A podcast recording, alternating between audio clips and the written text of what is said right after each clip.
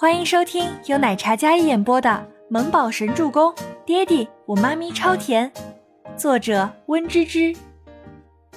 第三百三十四集。秦岚坐在轮椅上，胸口剧烈起伏着，在她看来，这是一件无法释怀，并且每次看到周伯言，她都心生出一种愤怒，这种愤怒时时刻刻都能将她摧毁。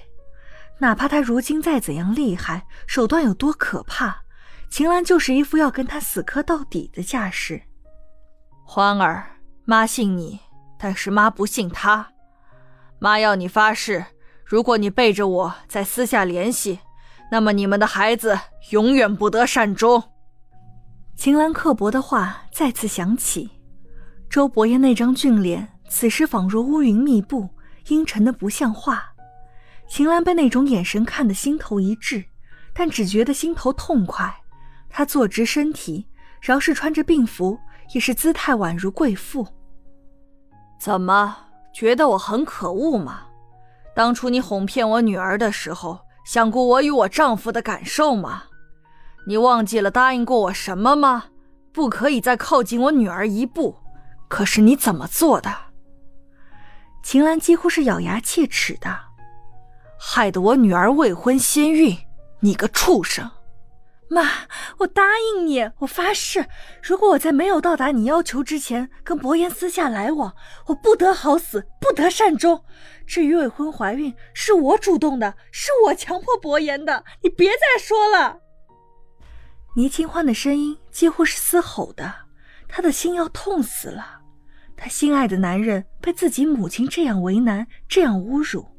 他知道，他之所以一直在忍，那是因为在乎他。他真的好心疼。倪清欢真的低估了周伯言对他的爱。一个高高在上的男人，被自己女人的母亲一而再、再而三的羞辱，将他的尊严踩在地上践踏。他那样傲气的人，怎么能受得了？可是他受了，生生的承受下来。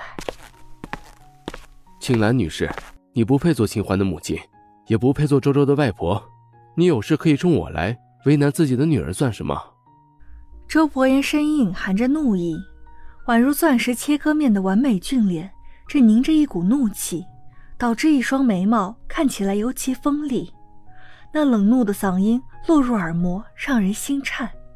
秦岚纵然年长，也有些被这样的气势给压迫住了，但秦岚已经豁出去了，她不会管那么多的。他恨周伯言，骨子里的那种恨。你个死老太婆！伯言花了好几个亿给你治疗，让你醒过来，不是让你来搞破坏的。哪有你这样当母亲的？竟然诅咒自己的孙子，竟然诅咒自己的外孙！静觉寺真是气炸了，双手叉腰，就差跟秦岚对骂了。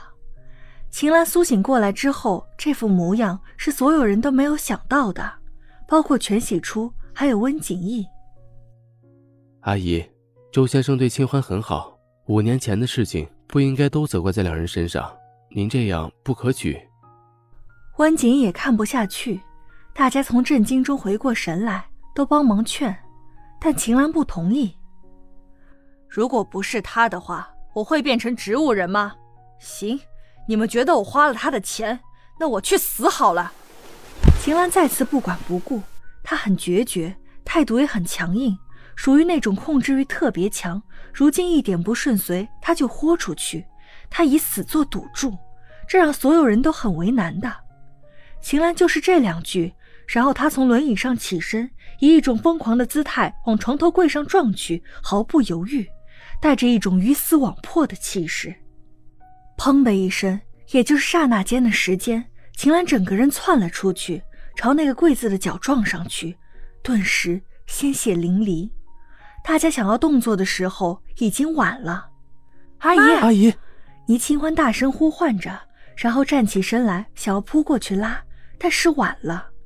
那一声砰的时候，他整个人都绝望，心碎了。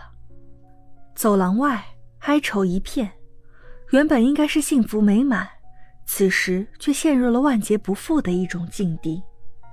倪清欢靠在周伯言的怀里，小声抽泣着，那泪水将周伯言名贵的西装衬衫浸湿，倪清欢从来没有觉得有这么多眼泪过。乖，别哭了，你现在要做好小月子，身体要保护好，知道吗？周伯言一直安慰着怀里的小女人，他自己眉头也皱得很紧，将倪清欢身上的毯子拢紧，低声温柔地安慰着她：“对不起。”倪清欢道歉，小手穿过衬衫，从里面紧紧搂着她的腰身。身心的重创让她喘不过气来。我真的不知道为什么我妈妈会变成这样，我真的不知道。倪清欢一直摇头，那副虚弱的模样让周伯言很是心疼。没事，会好起来的。周伯言不擅长安慰人。也不擅长处理亲情，除了周周和他，他几乎从未有过这样的亲情。他想介入，但是又害怕他会再次受到伤害，真是糟心。连这么优秀的女婿上哪里去找？这岳母真是伤了脑子，不清不楚的。静觉寺还真是大开眼界了，不仅是对秦岚这种人大开眼界，也对伯言这种隐忍刮目相看。要是换做以前，这人保不准见不到明天的太阳，这真是爱情啊！让人委曲求全成这样。你少说两句。赫连青雨劝道：“本来就是。”静觉寺是气愤这老太婆那尖酸刻薄的模样。伯言本来就没有妈，摊上这种岳母，真是……静觉寺气得妖孽的脸上怒气横生的。倪清欢一听，心里更加难受了。哭得像个抽噎的小孩倪清欢恢复记忆了，内心的痛苦不言而喻。父亲临终前的遗憾，母亲好不容易醒过来，却是这副模样，又害得伯言这般被侮辱，倪清欢感觉要被压垮了。本集播讲完毕，感谢您的收听，我们下集再见。